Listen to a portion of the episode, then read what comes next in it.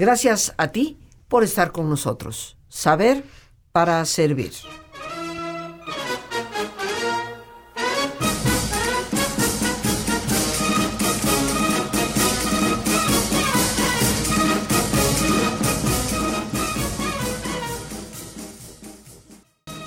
Estamos escuchando, queridos amigos, música española. Hoy dedicando nuestro programa a una de las grandes aportaciones culturales que ha hecho España al mundo. Un tipo de danza, de baile, de canto, de música, que es gustada en todo el mundo. Un tipo de música que conlleva una fusión de muchas y diversas culturas. Y me refiero, por supuesto, al flamenco, que no hemos iniciado con la música típica de este baile, porque hablaremos un poco de esa historia de España que va llevando a la fusión musical que nos da como resultado el flamenco. Y hoy en Jueves Cultural hemos titulado al programa La historia del flamenco. Nos acompaña muy afortunadamente Leticia Cosío, que es intérprete, coreógrafa, maestra de la danza clásica y contemporánea, bailando en principales compañías de danza en México y en la ciudad de Nueva York, dedicada a la danza flamenca desde hace varios años, estudiando y entrenándose con maestros y bailarines de flamenco en México, Sevilla, Jerez de la Frontera, Granada y Madrid.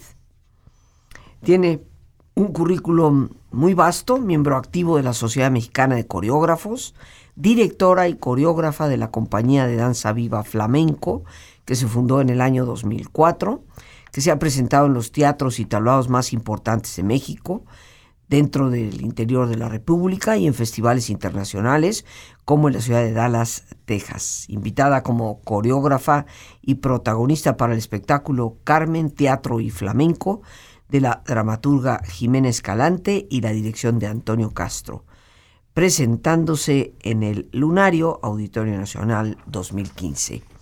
Leticia, nos da un enorme gusto recibirte. Estás de nuevo con nosotros aquí en este programa de Jueves Cultural, acompañada también de Domingo Garcilaso, a quien tendremos el gusto de presentar eh, más adelante.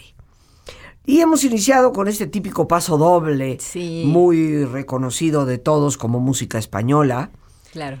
Para hablar eh, más específicamente del flamenco como una danza que España le ha aportado al mundo, pero que tiene sus raíces en una historia de invasiones en España.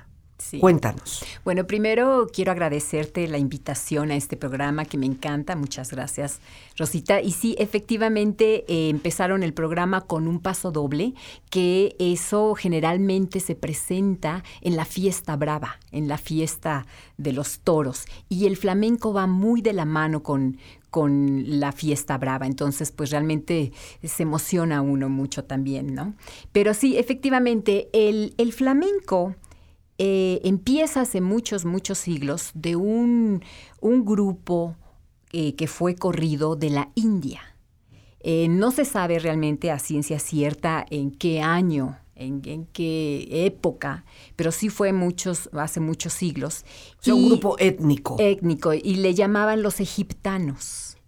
Entonces, ellos cuando salieron de la, de la India, pues atravesaron hacia el oeste y fueron atravesando todos estos países asiáticos, eh, todos estos países árabes, los países africanos, hasta que llegan, eh, bueno, se dividieron en dos partes, unos que se fueron un poco hacia, el, norte. y estos de los del flamenco, que soy yo de lo que conozco un poco más, de lo que pues he tratado de, estarme eh, investigando y entrenando para pues lo que yo hago.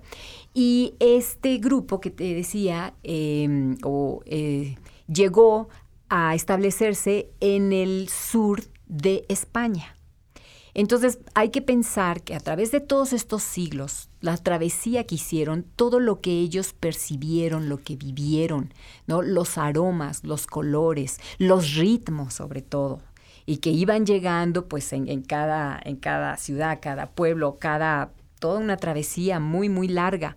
Y cuando llegan a esta parte del, sur de España, pues en ese momento eh, estaba España conquistada 800 años por los moros. Entonces todavía llegan a esta parte y toda esta cultura impresionante que había, la cultura árabe, la, cultura cristiana, la cultura judía. Entonces, convivían en, perfecta paz. Exactamente. Entonces llegan ellos y con todo lo que ellos ya traen, todo este bagaje, pues de alguna manera van haciendo su propia cultura, su propio ritmo. Pero siempre ha sido un pueblo corrido por alguna, reprimido. Y aún así, pues en esa época también les tocó que los segregaban y que los mandaban a, a la sierra y ellos se escondían, ¿no? Igual en las cuevas. Exactamente, en las cuevas, en la sierra, en muchos, en muchos lugares. Eh, obviamente, pues todo esto que es lo que hace que el ser humano lo que necesita, pues tiene que tener una expresión, tiene que sacar eso. El flamenco eh, precisamente por, por, esta cultura, por este pueblo corrido, realmente su característica principal es que es un lamento. Ellos se lamentan de todo lo que, lo que han vivido, de todo lo que pasan. Entonces, las historias de sus cantes, pues hablan de cosas muy tristes generalmente. Pero también existen obviamente como todo en la vida tienes que seguir adelante, e, existen eh, otros cantes donde eh, tienes que como agarrar una fuerza para salir pa'lante, como dicen ellos, adelante. Entonces, eh, tienen estos cantes también que le llaman como de bulería, de, de alegrías, eh, unos tangos que son muy sensuales y en la parte de la bulería lo toman como una burla de todo lo que les ha pasado, de todo lo que viven y todo lo que vivimos hoy, hoy en día el ser humano, pues tiene que haber un momento que hasta tú mismo te burlas de todo lo que sucede, si no, pues cómo, cómo estaríamos, ¿no? Viviéndolo. Estamos hablando de la historia del flamenco, queridos amigos, y aquí nuestra invitada Leticia Cosío nos habla de una muy antigua historia de esta gran migración de un grupo desde la India, los egiptanos, que efectivamente pues transitan por lo que es el Medio Oriente y se van a dividir en dos grandes ramas que van hacia los países centrales de Europa, muy especialmente afincados en Rumanía hasta la fecha, y bajan también por la costa norte de África para penetrar en la parte sur de España. Una España que fue conquistada por los moros, invadida, porque esa es la realidad, eh, más o menos por ahí del año 700 y pico de nuestra era. Y bueno, pues con esa invasión permanecieron ahí prácticamente 800 años, hasta que en el año 1492 eh, la reina Isabel y Fernando eh, finalmente toman Granada el último bastión del mundo árabe en España.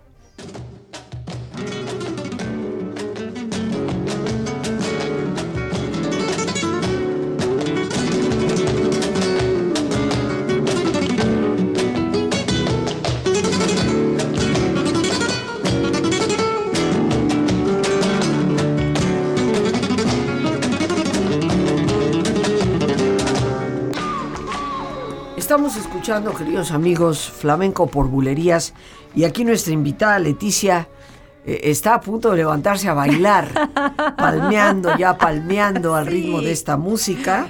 Sí, sí. Y bueno, muy involucrada obviamente con ella. Y Leticia, comentábamos un poco tras bambalinas que bueno, este grupo egipciano son los gitanos. Sí, son los gitanos. Hoy conocemos como gitanos. Va cambiando el nombre.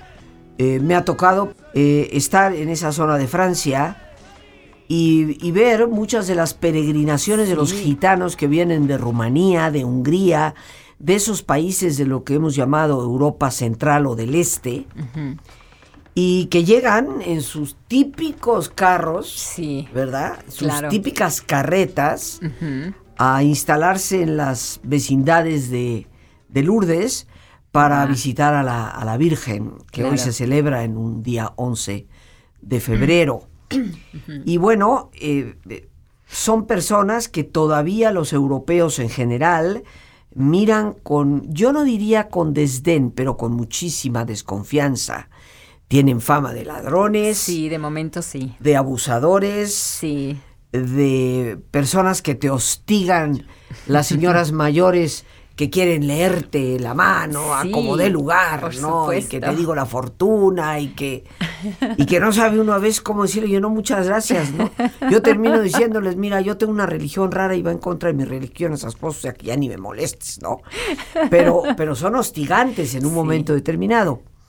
Bueno, ese grupo eh, ciertamente que se ha quedado muy instalado en esa zona llamémosle oriental de Europa, pero también quedó permanentemente en España. Sí, Y como tú decías, viviendo en las cuevas, la Sierra Nevada, eh, de la zona de Granada. Sí. Y comentábamos tú y yo aquí cómo eh, este cante hondo, este cante del flamenco, se ve totalmente influenciado por lo que podríamos es eh, considerar el dolor de los árabes. Por supuesto. Al perder esa zona que hay que reiterar, la invadieron. Nunca fue originalmente árabe, fue una invasión que desde que llegó cercano a, lo que es la zona de Asturias, eh, eh, el rey Pelayo eh, empezó inmediatamente a combatirlos para echarlos para abajo.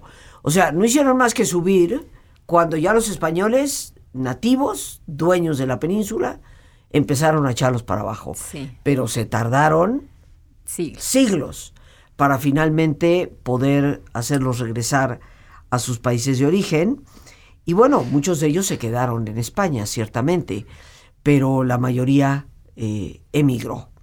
Y eh, no sé si conozcas la anécdota de Boabdil.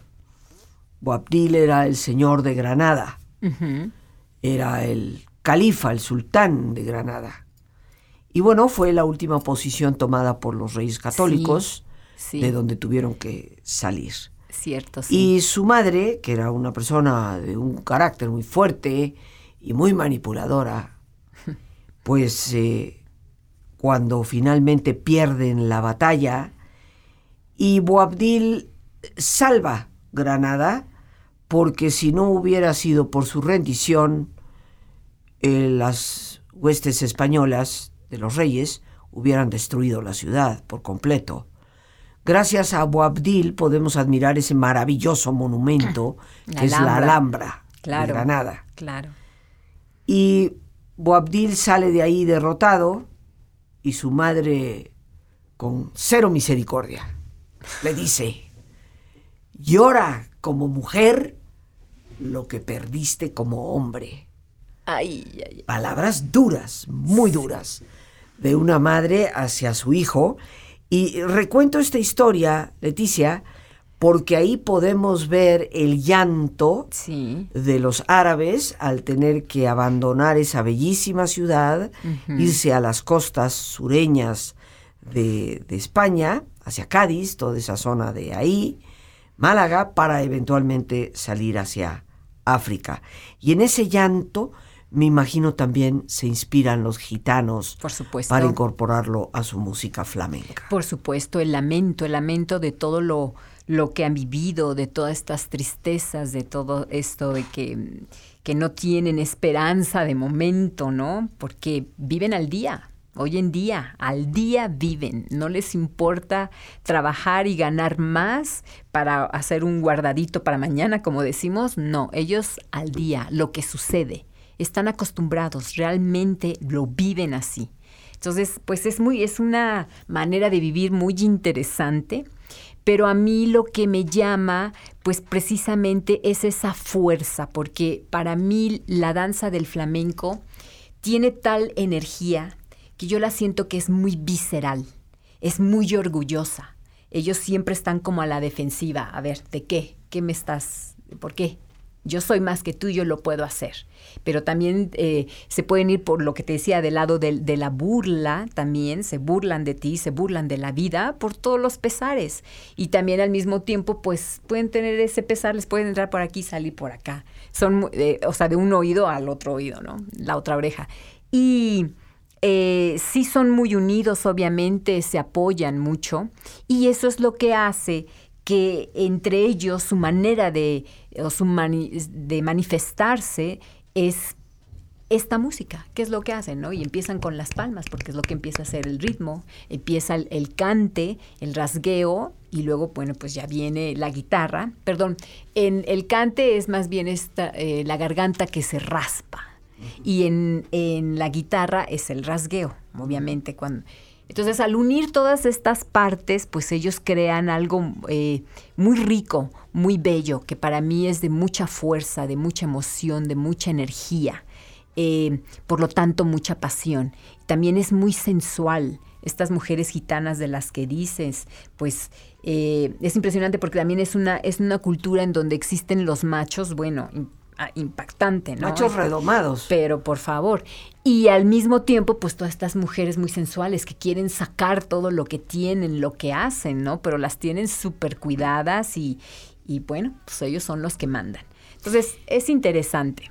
Es, es muy curioso, ¿no? Porque después de tantos siglos, uno, uno pensaría que se han ido asimilando, ¿no? Y recuerdo algunos amigos que comentaban porque desafortunadamente yo creo que eh, el no prever les lleva muchas veces a depender de otros. Y también a lo que tienen fama de ladrones, porque tienen buena fama de ladrones. Y la sociedad en general, eh, en varios países europeos y en España, muchos de ellos, pues los quisieran regresar definitivamente hasta la India, ¿verdad? de, Que es su origen pero es curioso que no se hayan adaptado. Eh, debe de ser una cultura eh, tan fuerte sí. y tan enraizada en no sé qué cosa, porque de hecho son cristianos. Sí. Y algunos de ellos fanáticos, totalmente fanáticos en su devoción a la Santísima Virgen. Eh, es un grupo humano, un grupo étnico, que por esa filosofía de para qué trabajo, trabajo hoy, gasto hoy y mañana ya veré qué hago. Exacto. Eh, el gobierno ha tratado de proveerles y me comentaban eh, personas de Granada específicamente que han vivido aquí en México en un momento determinado, como proveyéndoles de habitación, casa habitación, para sacarlos de las cuevas y que tuvieran un pequeño departamento, una pequeña casa pues lo primero que hicieron al entrar ahí fue arrancar los inodoros, arrancar los lavamanos, irlos a vender y con ese dinero, pues tranquilamente vivir por lo menos un par de semanas sin trabajar. Es, es una, eh, vamos a decir, costumbre, cultura poco fácil para nosotros de asimilar. Vamos a... Bien amigos, listos ya para relajarnos. Como es nuestra sana costumbre, te pedimos que te pongas cómodo y si te es posible hacer el alto completo y total, qué mejor que cerrar tus ojos. En una posición cómoda y con tus ojos cerrados, toma conciencia de tu respiración. Siente el entrar y el salir del aire en tu cuerpo. E imagina cómo al inhalar, así como llevas oxígeno a tus células, inhalas también serenidad para tu mente. Al exhalar, así como tu cuerpo se libera de toxinas, imagina que tu mente se libera en ese aire que exhalas de todas las presiones y todas las tensiones. Respira profundamente. Y concentra tu atención en tu cuero cabelludo. Relaja todos los músculos que cubren tu cabeza.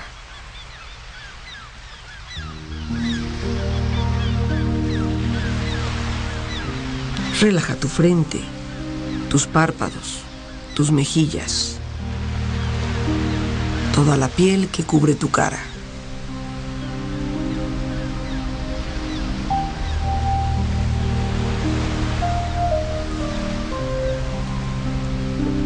Relaja tu cuello y tu garganta.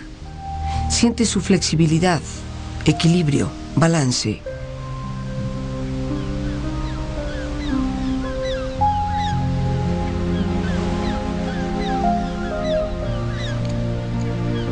Relaja tus hombros, brazos y manos, así como tu espalda. Siente una agradable sensación que relaja todos los músculos en estas partes de tu cuerpo.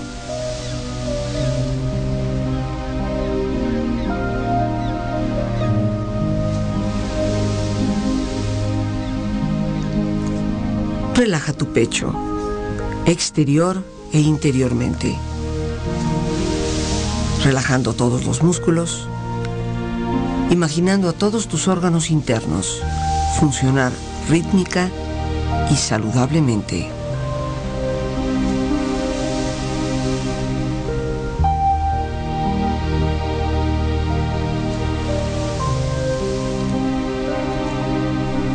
Relaja tu abdomen, exterior e interiormente. Aflojando todos los músculos, imaginando todos tus órganos internos funcionar rítmica y saludablemente.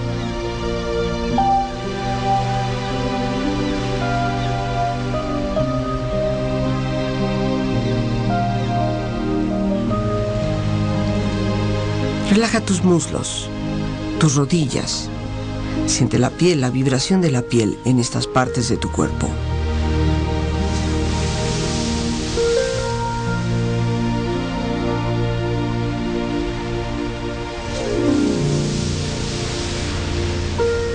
Relaja tus pantorrillas y tus pies.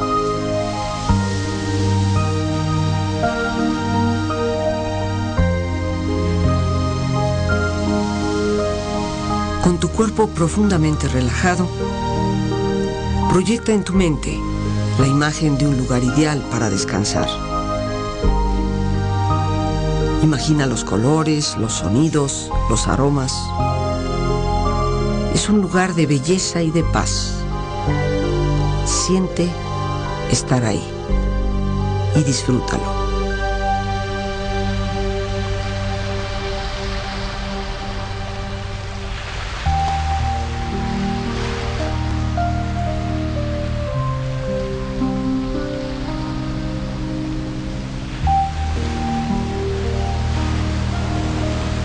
Con tu cuerpo relajado y tu mente serena, reflexiona.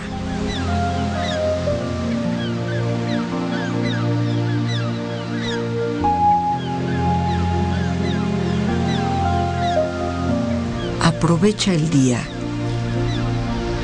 No dejes que termine sin haber crecido un poco, sin haber sido un poco feliz, sin haber alimentado tus sueños. No te dejes vencer por el desaliento. No permitas que nadie te quite el derecho de expresarte. No abandones tus deseos de hacer de tu vida algo extraordinario. No dejes de creer que las palabras y la poesía sí pueden cambiar el mundo. La vida es desierto y es oasis. En ocasiones nos derriba, pero también nos convierte en protagonistas de nuestra propia historia. No dejes nunca de soñar, porque solo en sueños puede ser libre la persona para llegar a convertir en realidad que estás soñando. No te resignes. No traiciones tus creencias. Todos necesitamos aceptación. Pero no podemos remar en contra de nosotros mismos. Disfruta de tener la vida por delante a cualquier edad. Vívela intensamente, sin mediocridad. Piensa que en ti está el futuro y encuentra tu tarea con orgullo y sin temor. Aprende de quienes pueden enseñarte y nunca permitas que la vida te pase a ti sin que tú la hayas vivido. Respira profundamente. Relájate bien. Y con esta experiencia empieza lentamente a estirarte. Brazos, manos, piernas y pies, haciendo que tu cuerpo retome su nivel de actividad hasta lentamente abrir tus ojos. Ojos abiertos, bien despierto, muy a gusto, bien descansado y en perfecto estado de salud.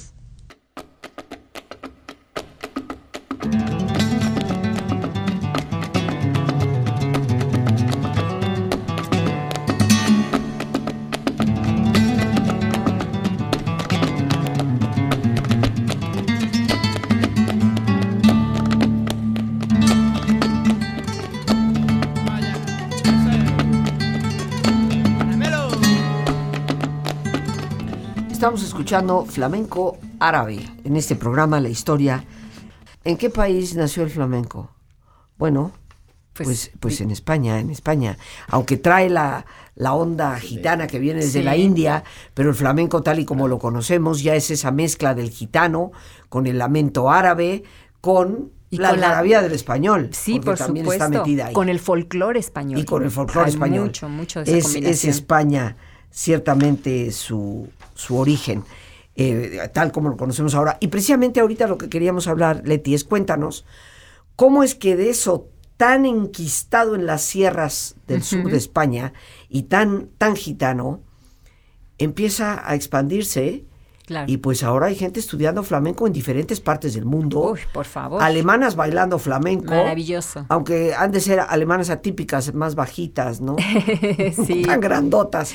De momento, sí. Eh, cuéntanos, ¿cómo es que sale de ahí? Bueno, obviamente cuando ya pasa todo esto de la conquista, que tú muy bien lo explicaste, como ya eh, se fueron, ellos al quedarse... se llama la reconquista. La, reconquista. Los españoles se quedan otra vez con su tierra. Pues estos gitanos empiezan a salir y como ellos lo hacen, empiezan a bailar en las calles.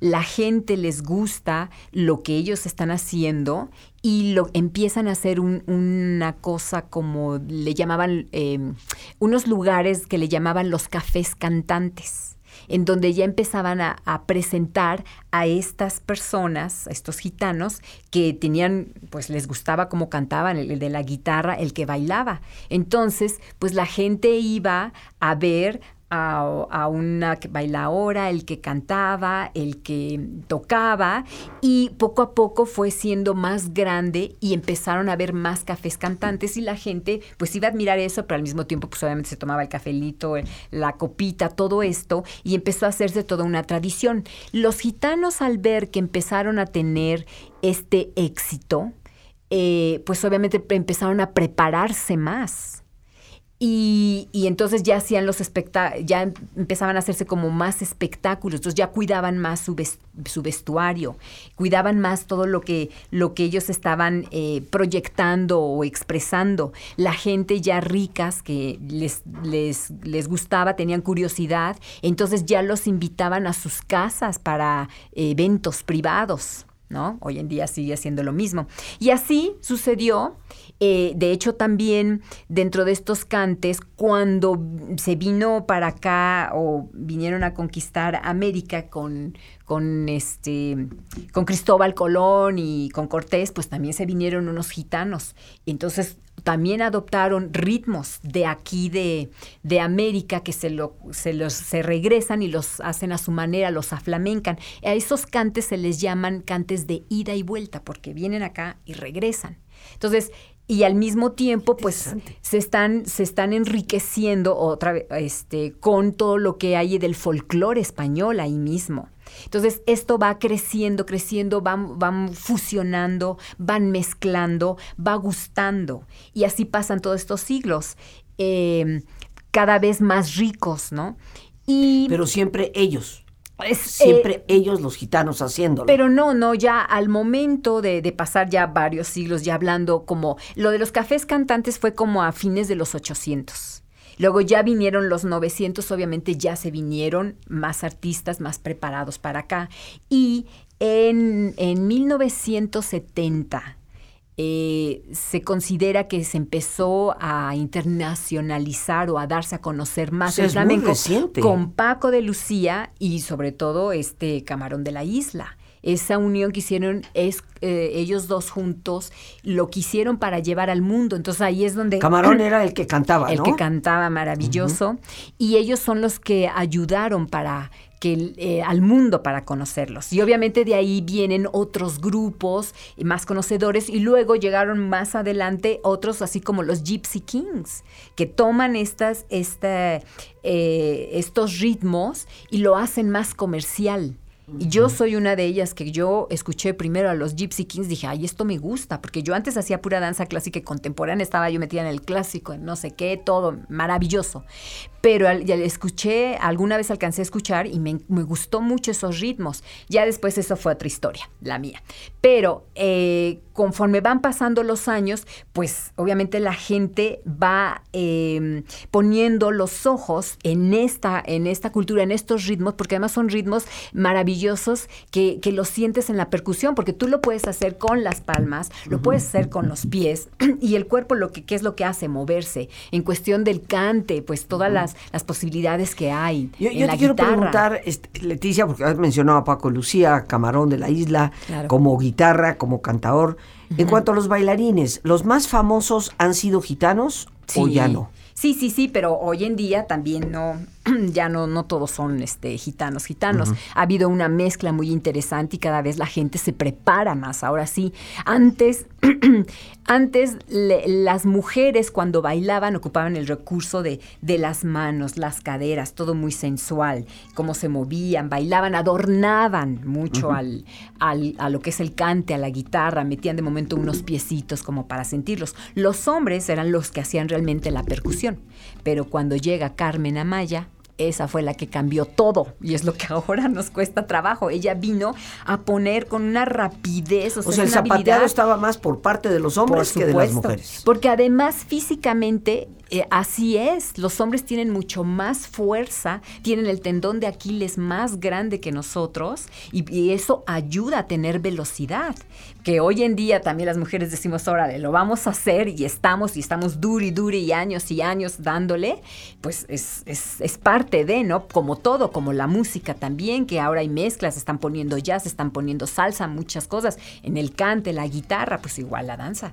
Ahorita entre bambalinas estábamos hablando un poco de que el cante hondo, que es lo característico del flamenco, pues no realmente toda la gente lo puede lo puede percibir. Yo pienso que es un arte adquirido, como así como un buen vino, un buen queso, la misma música clásica, la misma eh, ópera, no es de que inmediatamente te puede, te puede gustar. No digo que no hay gente que inmediatamente se identifica, pero hay gente que no. Entonces, poco a poco tienes como que ir apreciándola, ir escuchándolo, viendo para que lo entiendas. Entonces, yo pensando en eso. mi falta de cultura.